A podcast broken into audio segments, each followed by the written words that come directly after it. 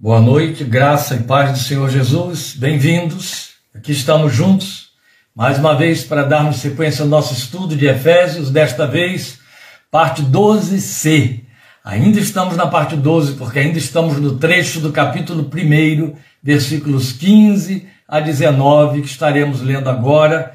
O Senhor Jesus nos abençoe, o Senhor Jesus te abençoe, Senhor Jesus encha o nosso coração de Sua graça pela Sua palavra e pelo mover do seu Espírito Santo, abrindo os olhos do nosso entendimento espiritual, tal como Paulo rogou a Deus pelos crentes de Éfeso naquele tempo e que nos alcança hoje. Então, abrindo nossas Bíblias em Efésios, capítulo 1, repetindo a leitura dos versículos 15 a 19, vamos dar sequência e hoje nossas considerações estarão em torno do versículo 18.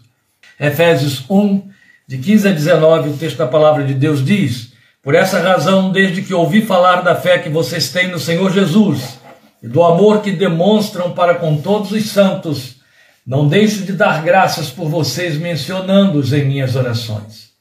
Peço que o Deus de nosso Senhor Jesus Cristo, glorioso Pai, lhes dê espírito de sabedoria e de revelação no pleno conhecimento dele. Oro também para que os olhos do coração de vocês sejam iluminados a fim de que vocês conheçam a esperança para a qual ele os chamou, as riquezas da gloriosa herança dele nos santos, e a incomparável grandeza do seu poder para conosco os que cremos, conforme a atuação da sua poderosa força.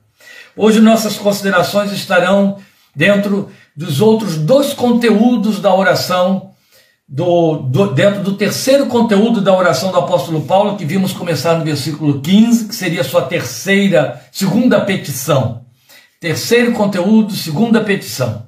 Sendo que esta segunda petição, ou terceiro conteúdo, haja visto aí o que já viemos falando na semana passada, se desdobra em três vertentes. Ele vai falar sobre a esperança, e a esperança tem esse desdobramento tríplice que estaremos considerando. Hoje vamos considerar dois desses desdobramentos, porque o terceiro, que está no versículo 19, é muito mais amplo e exige um tempo maior. Isso não quer dizer que o tempo de hoje vai ser menor, porque são duas considerações é um texto rico e eu não vou me prender ao nosso tempo da minuta, porque importa esgotar as considerações do versículo 18.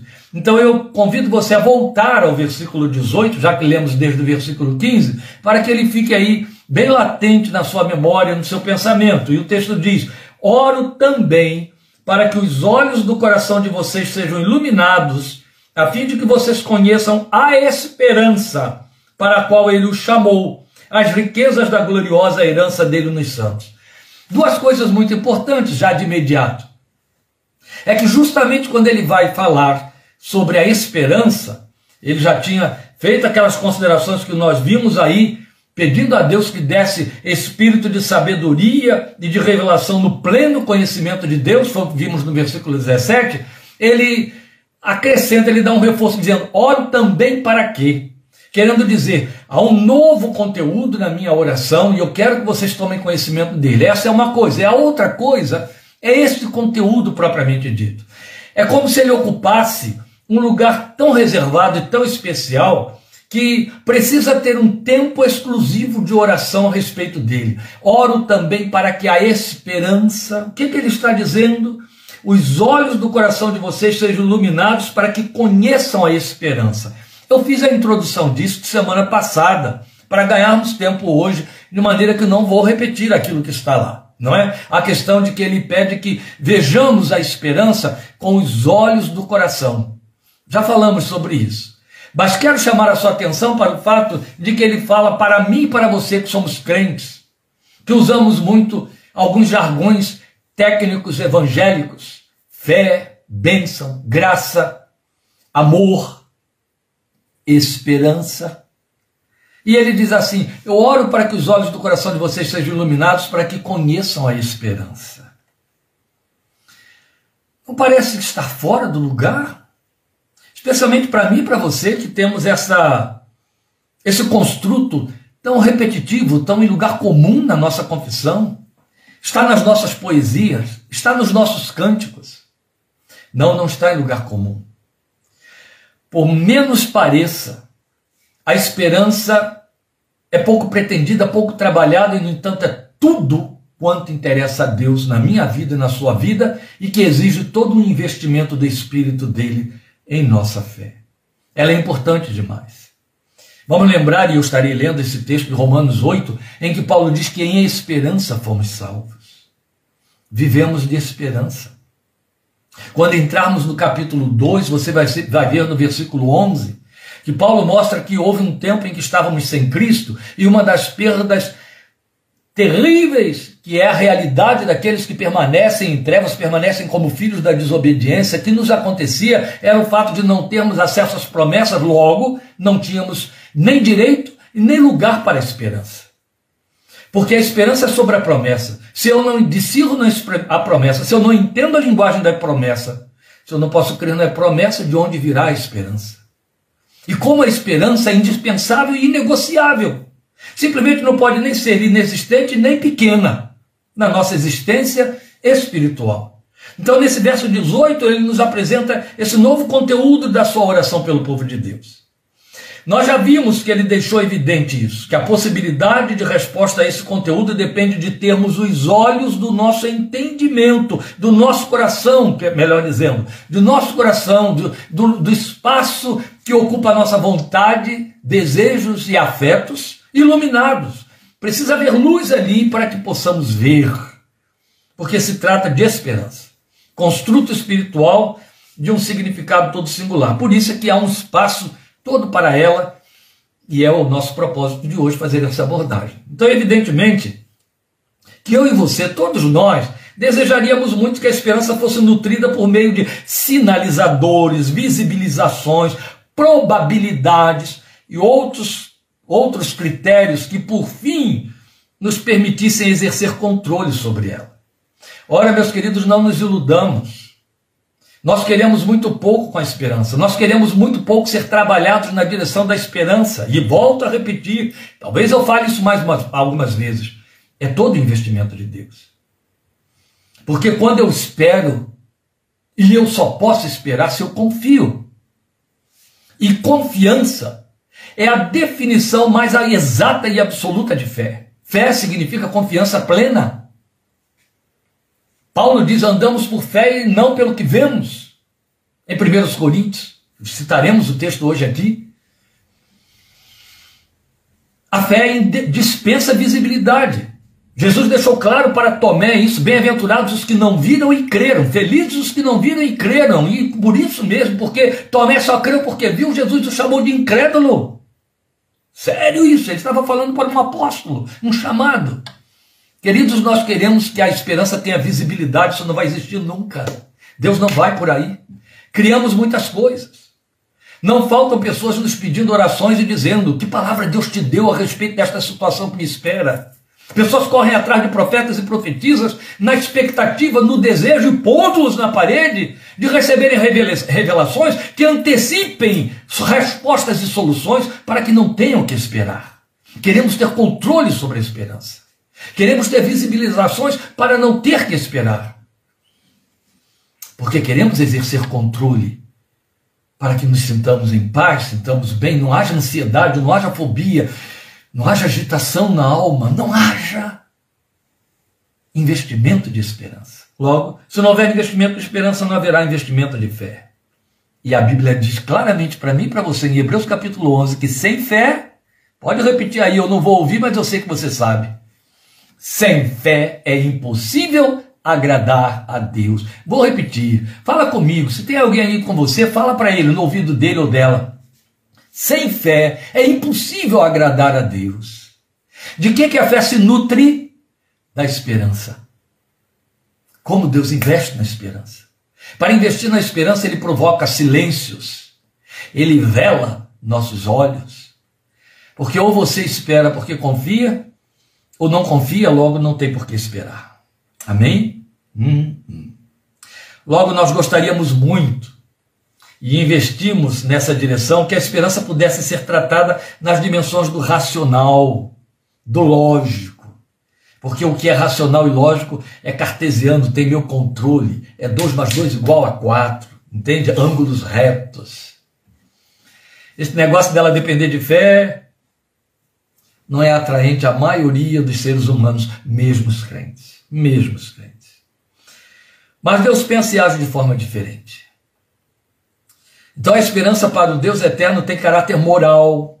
Por isso que eu falei de confiança. E esta é a razão porque a esperança tem caráter moral. Porque é uma confissão contínua e silenciosa. Quando você espera, independente de estar balbuciando, falando ou cantando, dizendo qualquer coisa, se a esperança está lá alimentando seu coração, você está fazendo uma confissão de confiança. No mais absoluto silêncio.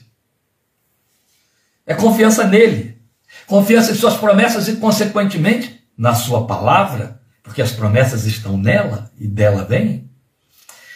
E aí eu vou reforçar meu argumento, este argumento que nós estamos usando agora, especialmente para dizer que a esperança é moral, porque é confiança, com voltando né, ao texto de Romanos 8, aqueles versículos que já consideramos semana passada, mas agora na ordem, começando pelo verso 22 e indo até o verso 28. Poderia ficar só com os 24, 25 26, mas o texto todo fala por si mesmo dentro do contexto da esperança. E aí eu quero que, por favor, você me acompanhe em Romanos 8, desde o versículo 22, vamos até o 28. Se você não chegou aí depressa em Romanos 8, que está apenas alguns livrinhos antes, acompanhe com atenção a leitura que eu vou fazer então agora nesse momento. No versículo 22 de Romanos 8, Paulo começa dizendo: Sabemos que toda a natureza criada geme até agora como em dores de parto. E não só isso, mas nós mesmos, nós crentes, que temos os primeiros frutos do Espírito, por isso nós crentes, gememos interiormente, esperando ansiosamente nossa adoção como filhos, a redenção do nosso corpo. Enquanto estamos aguardando o corpo da ressurreição, que ele chama de adoção como filhos, a revelação de quem de fato seremos, veremos isto? Estamos esperando. Aguardamos porque esperamos. Tanto é que ele vai dizer no versículo 24: Pois nessa esperança fomos salvos, ou em esperança fomos salvos, como dizem as outras versões. Mas esperança que se vê não é esperança. Percebe o que eu disse? Não pode haver visibilização. Não pode haver probabilidade, nem lógica. Do contrário, eu estarei vendo. E a esperança que se vê, ele diz, não é esperança. Iludem-se as pessoas que dizem: Ah, mas agora eu sei o que eu vou esperar. Se eu sei o que eu vou esperar, o que eu vou esperar tem que estar invisível para que seja aquilo que eu vou esperar. Do contrário, não há por que trabalhar a esperança. Lembram? Quando Paulo falando sobre dons espirituais ou manifestações espirituais em 1 Coríntios 12, ele entra no capítulo 13 e ele diz assim: Agora, pois, permaneçam a fé, a esperança e o amor. Permaneçam a fé, a esperança e o amor. Permaneçam a fé, a esperança e o amor. Percebe o tamanho da importância da esperança? Ela está aí entre o amor e a fé, ela está justamente no meio e ela está pareada com amor e fé. Ela é grande, ela é nobre, ela é substancial, ela é profunda, ela é divina. Ela é importante demais. E aí depois ele vai continuar dizendo no versículo 25: Mas se esperamos o que ainda não vemos, aguardamos-no pacientemente. Porque se eu vejo, eu não aguardo. Se eu não aguardo, eu não espero. Estou me repetindo. Mas, fazendo redundância em cima da citação do apóstolo aqui em Romanos 8, 25. Continuando. Da mesma forma, o Espírito nos ajuda em nossa fraqueza, pois não sabemos como orar mas o próprio Espírito intercede por nós com gemidos inexprimíveis. Isso aqui é muito belo, porque quando ele diz assim, o Espírito nos ajuda em nossa fraqueza, porque não sabemos como orar, ele está falando uma verdade absoluta, uma assertiva inquestionável. Se eu oro sem conhecer, sem ter visibilidade daquilo que eu espero, eu não sei como orar. Aí ele diz, mas aí nós temos o concurso do Espírito que habita em nós. Ele nos ajuda nessa nossa fraqueza, nessa nossa debilidade até com gemidos inexprimíveis, intercedendo por nós.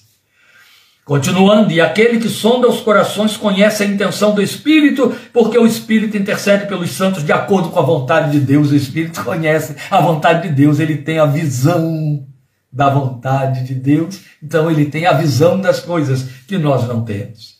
E encerra no versículo 28, ou eu encerro com o versículo 28 do texto. Sabemos que Deus age em todas as coisas para o bem daqueles que o amam, dos que foram chamados de acordo com o seu propósito. É belo ele ter usado o verbo saber. Ele não disse assim, nós vemos Deus agindo em todas as coisas para o bem daqueles que o amam. Ele diz, nós sabemos. Porque, via de regra, continuamente, eu e você só sabemos que Deus faz.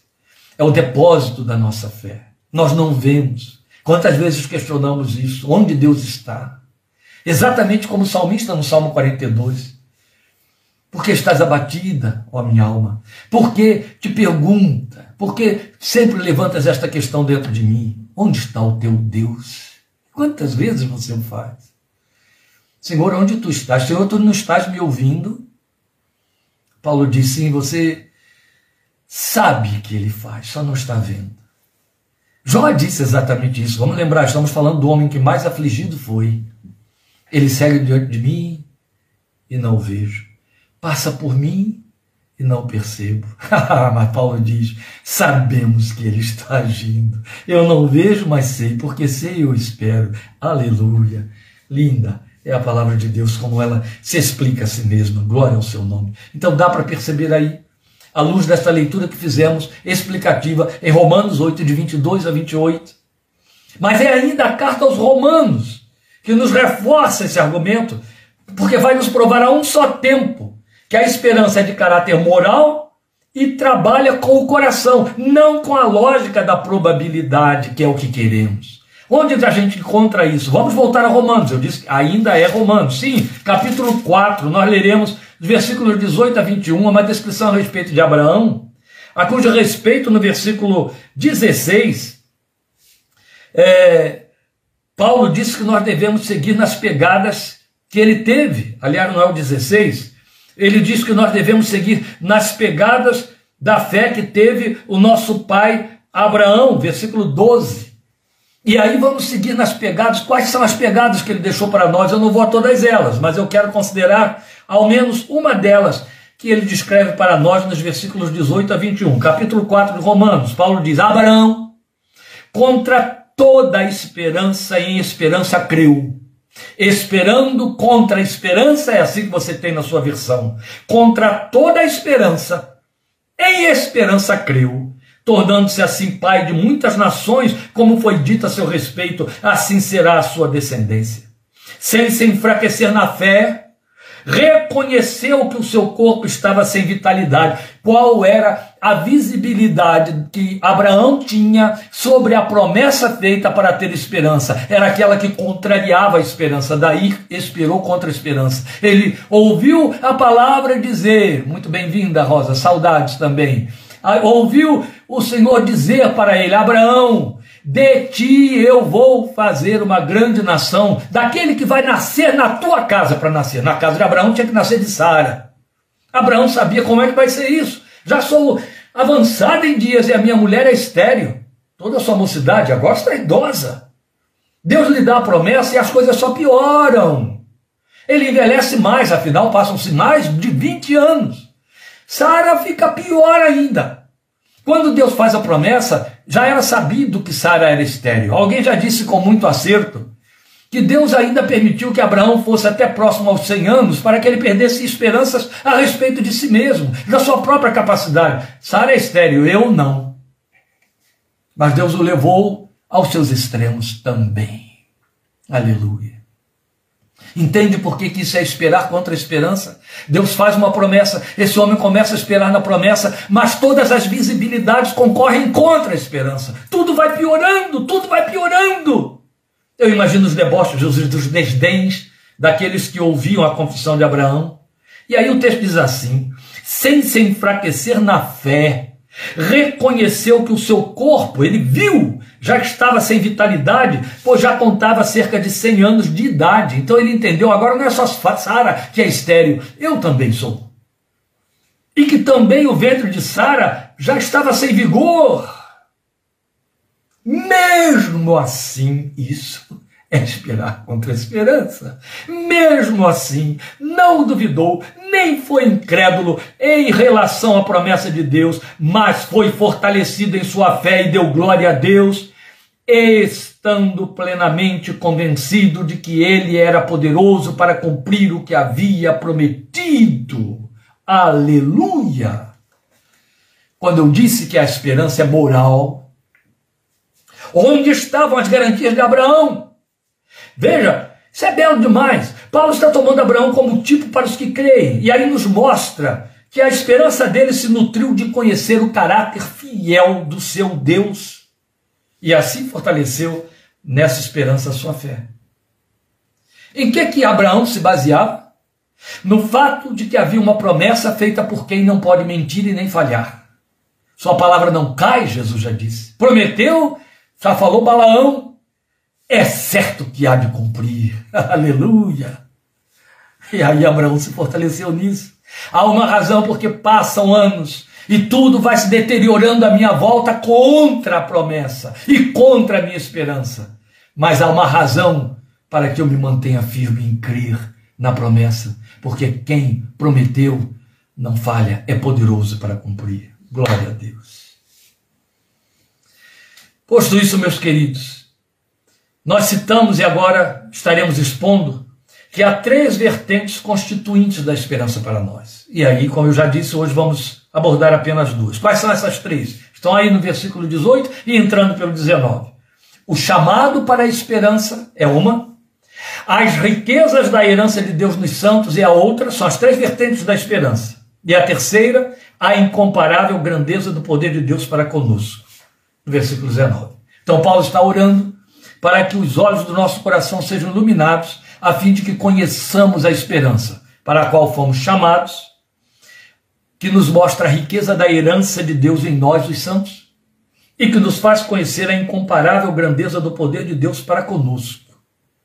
Vamos ver então as duas primeiras. As duas, os dois primeiros é, é, é, perfis dessa esperança aí.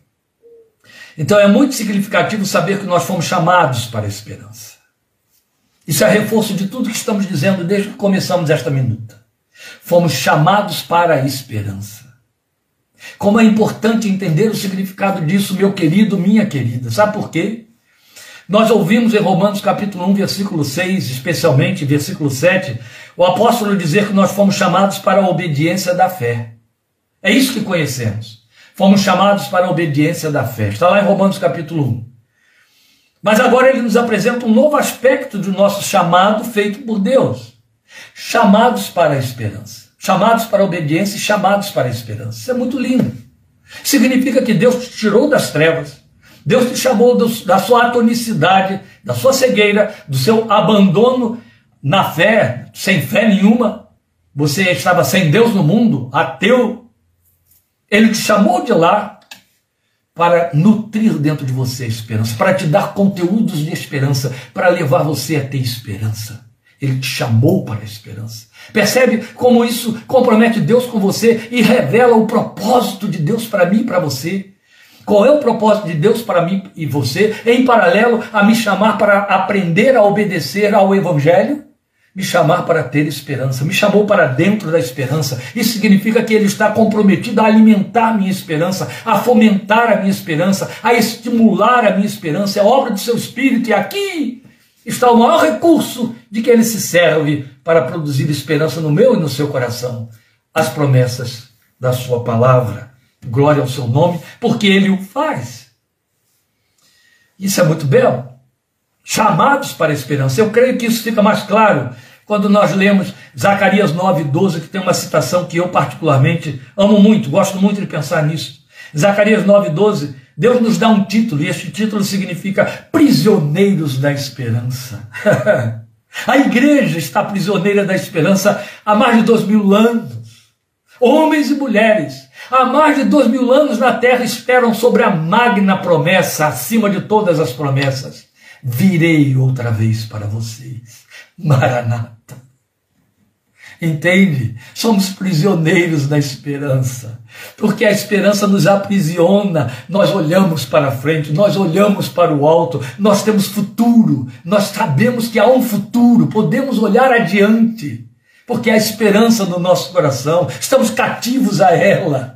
Deus fez isso comigo e com você. Esse título nos pertence, prisioneiros da esperança. Leia o versículo todo de Zacarias 9, é Zacarias 9, 12, e você vai ver que ali é uma promessa linda. Ó, oh, prisioneiros da esperança, eu vou dar a vocês aquilo que vocês estão esperando no seu coração. Como é bonito!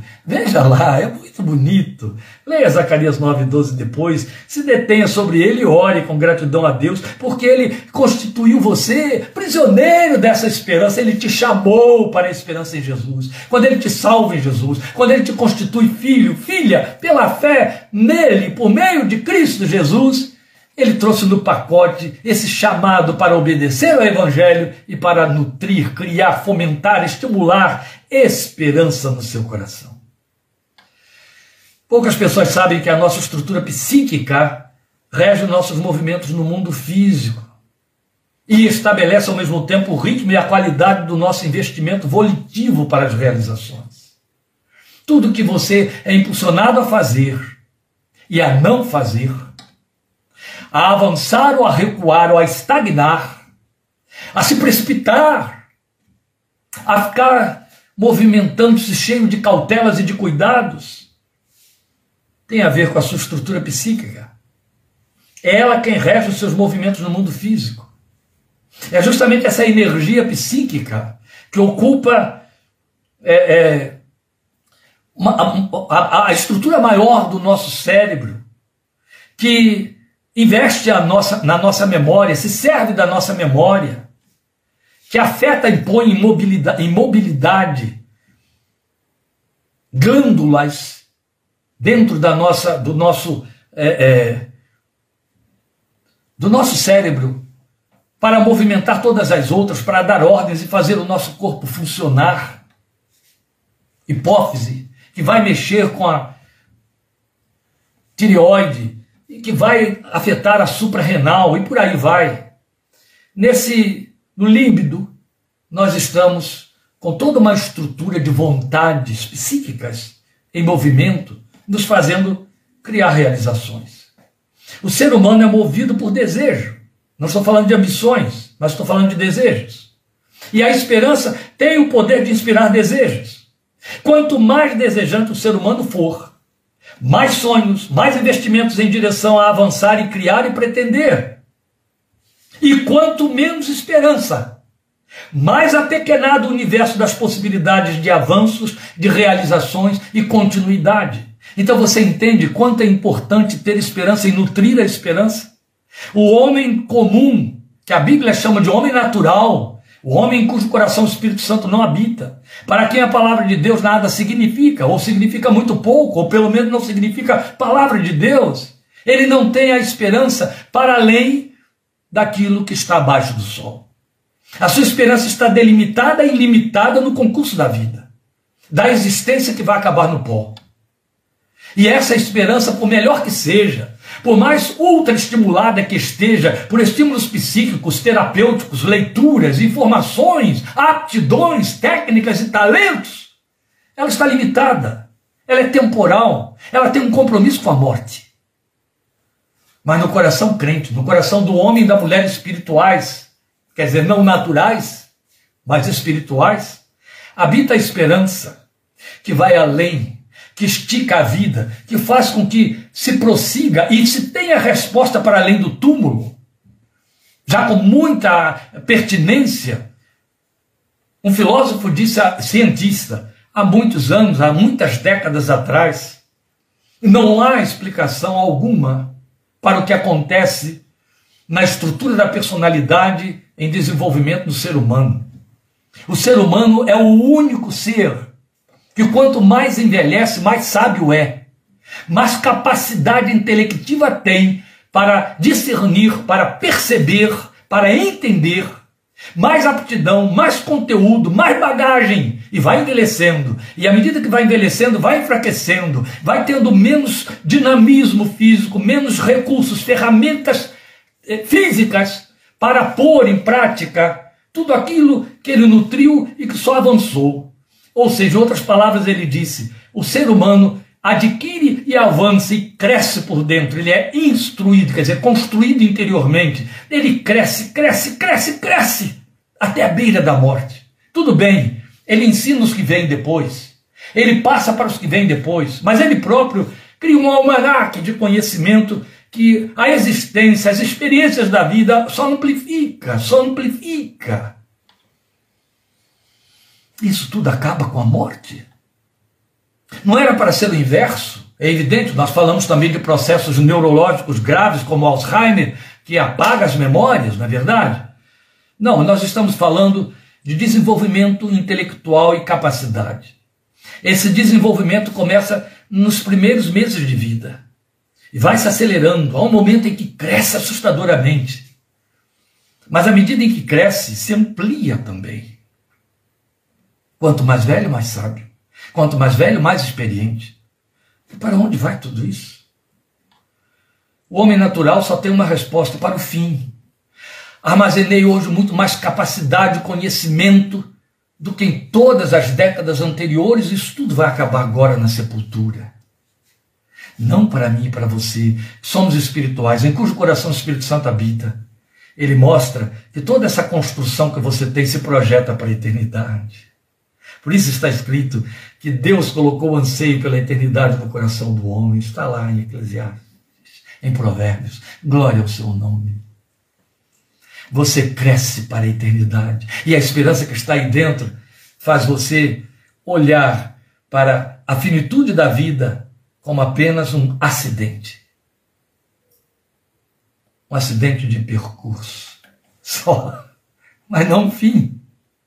Não ponto final, não basta, não acabou. Tchau. Não. Há muito mais. E o mais, a esperança põe dentro de você um anseio que esta vida não satisfaz, que os conhecimentos desta vida não suprem. Há muito mais. Quanto mais você come da revelação eterna de Deus, mais eterno você quer ser, mais conhecimento você quer adquirir das coisas eternas. Glória a Deus. Deus nos construiu assim. E nos deu o supra-sumo do alimento da fé, que é a esperança que se embasa em suas promessas. Foi isso que ele fez.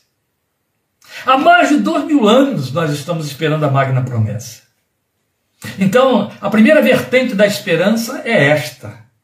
E está aí.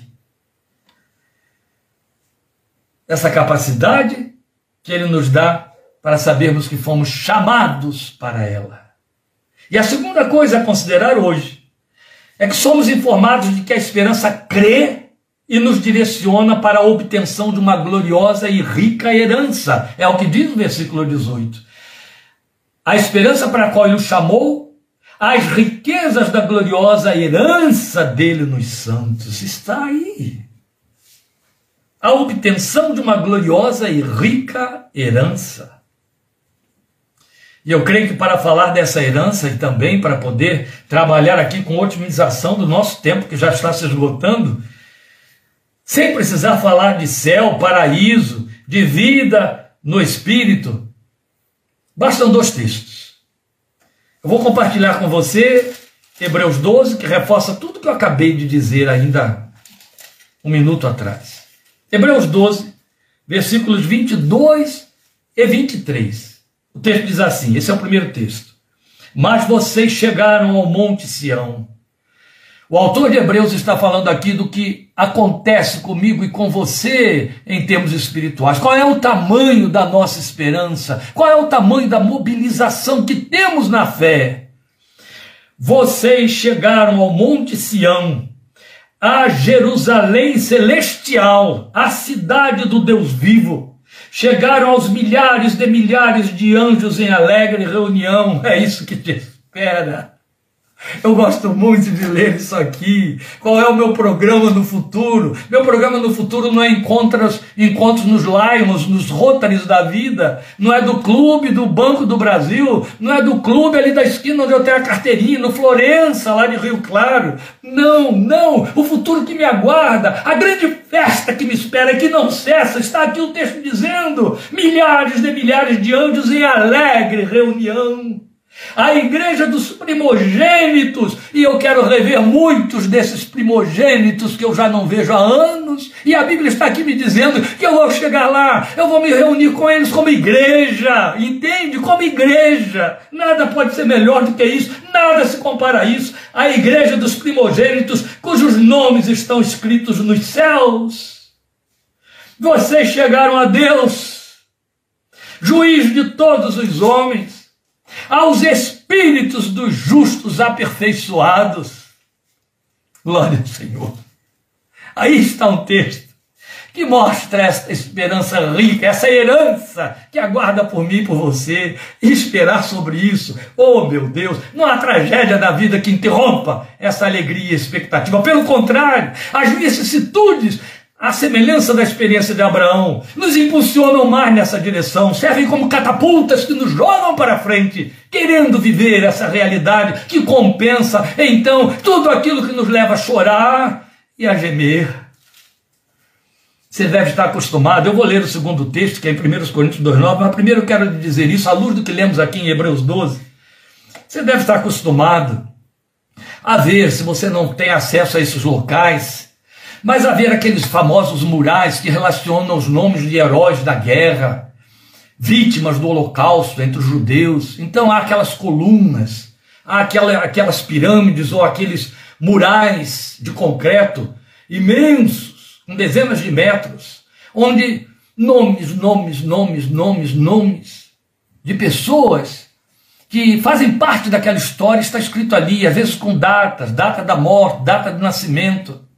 Os parentes costumam chegar nessas, nesses murais ou diante desses murais e ficar procurando pelo nome do seu parente que ele sabe que participou daquilo, e quando olha lá, a honra, a gratidão, há um consolo.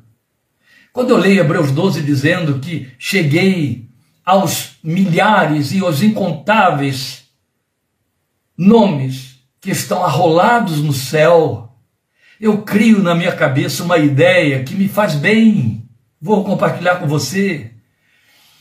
O céu é vasto, mas o céu é um lugar de reencontro para que se cumpra a promessa que diz: estragada foi a morte pela vitória. A morte me levou gente que eu amo muito. E a Bíblia diz que a vitória, que é a ressurreição sobre a morte, vai engolir a morte e vai me devolver os meus, está em 1 Tessalonicenses capítulo 4. Mas a Bíblia diz que também eles estão arrolados no céu. Eu penso que eu vou dar de cara com um grande mural, que é o registro do livro da vida. Eu não sei como seria esse livro da vida, não quero fantasiar, mas ali está um grande mural. E eu vou procurar alguns nomes lá. Talvez tenha um endereço do céu. Teresa Santos, minha avó. Ah, está aqui o nome dela. Ela está morando aí em algum lugar. Nésia dos Santos Gonçalves Alho. Dorcas Barros Silva, vou parar por aqui. Eu leio o nome, está registrado, está aqui, está aqui. Eu vou encontrar, tenho a eternidade toda para estar com eles e festejar. Eugene Peterson, cujo nome está lá nesse mural já há três anos, há quatro anos, três, dois, quatro. Ele faleceu em 2018, aos 85 anos. Ele dizia isso, ó crente. O livro do Apocalipse foi todo escrito para alimentar o imaginário da sua fé. Não é para alimentar especulações, mas o imaginário da fé. Imagine na fé. Dê asas aos pensamentos da fé. Deixe a fé levar você a crescer no imaginário da glória do céu. Eu faço isso, isso faz um bem. Faz um bem. É a riqueza da herança que temos dos santos. Aleluia. Vamos ler 1 Coríntios 2,9. Eu disse que eu ia ler esse texto, ele é um reforço do que estamos dizendo aqui também. 1 Coríntios 2,9 diz para mim e para você: Como está escrito, olho nenhum viu, ouvido nenhum ouviu, mente nenhuma imaginou o que Deus preparou para aqueles que o amam. Vou ler de novo. Olho nenhum viu, ouvido nenhum ouviu, mente nenhuma imaginou, por mais que a gente se esforce, como eu estive fazendo hoje aqui, mente nenhuma imaginou o que Deus preparou para aqueles que o amam. É surpresa, entende? É um pacotinho de surpresa, é uma caixinha de surpresa que ele vai abrir e você vai dizer: jamais podia imaginar. Você lê algumas coisas sobre o céu em Apocalipse, cheio de símbolos. E há um hino nos Salmos e Hinos que se repetiu em vários outros hinários. Tenho lido da bela cidade, situada no reino de Deus.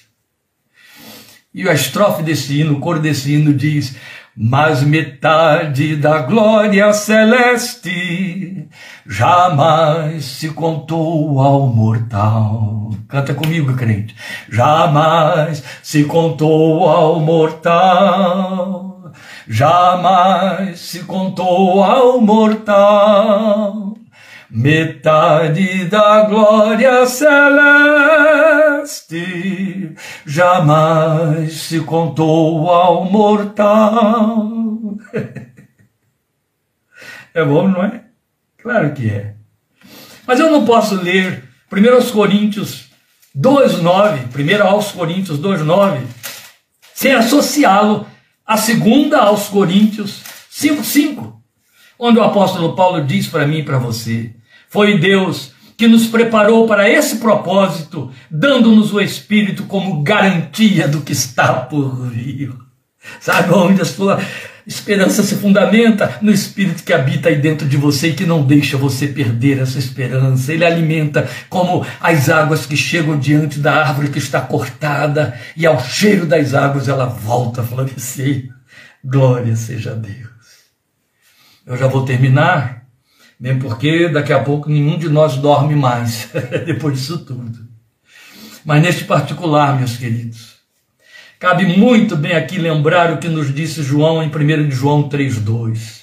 O que estamos dizendo é que Paulo ora para que os nossos olhos sejam iluminados, os olhos do nosso coração sejam iluminados para conhecermos o chamado da nossa esperança e a herança rica que nós temos de Deus nos santos. E aí eu acabei de citar o hino que diz: nem metade da glória celeste jamais se contou ao mortal. E aí você vai ter João nos dizendo esse supra-sumo de atração e de impacto sobre a nossa fé na primeira carta, capítulo 3. O livro de 1 de João desapareceu aqui da minha Bíblia, mas ele vai aparecer de novo. 1 de João, capítulo 3, versículo 2 servo de Deus diz para mim e para você assim: Amados, agora somos filhos de Deus. Isso eu e você cremos, confessamos e sabemos. Amados, agora somos filhos de Deus. E ainda não se manifestou o que havemos de ser. Mas sabemos que quando ele se manifestar, seremos semelhantes a ele pois o veremos como ele é.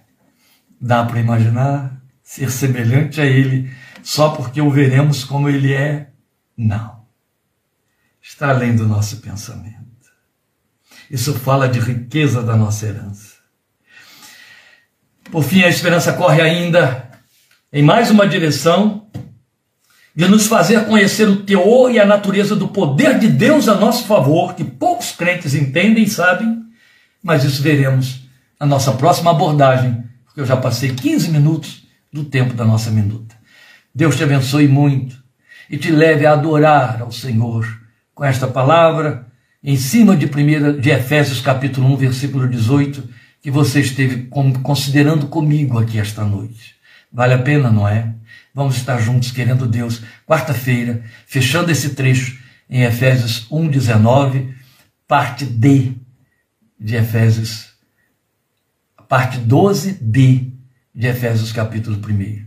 Deus te abençoe, obrigado por sua companhia, você é meu estímulo, meu ânimo para preparar, orar em cima desse texto e compartilhá-lo com você. Que esta palavra te enriqueça, te jogue para cima, te nutra a esperança, te encha de fé e te fortaleça na graça do Senhor Jesus.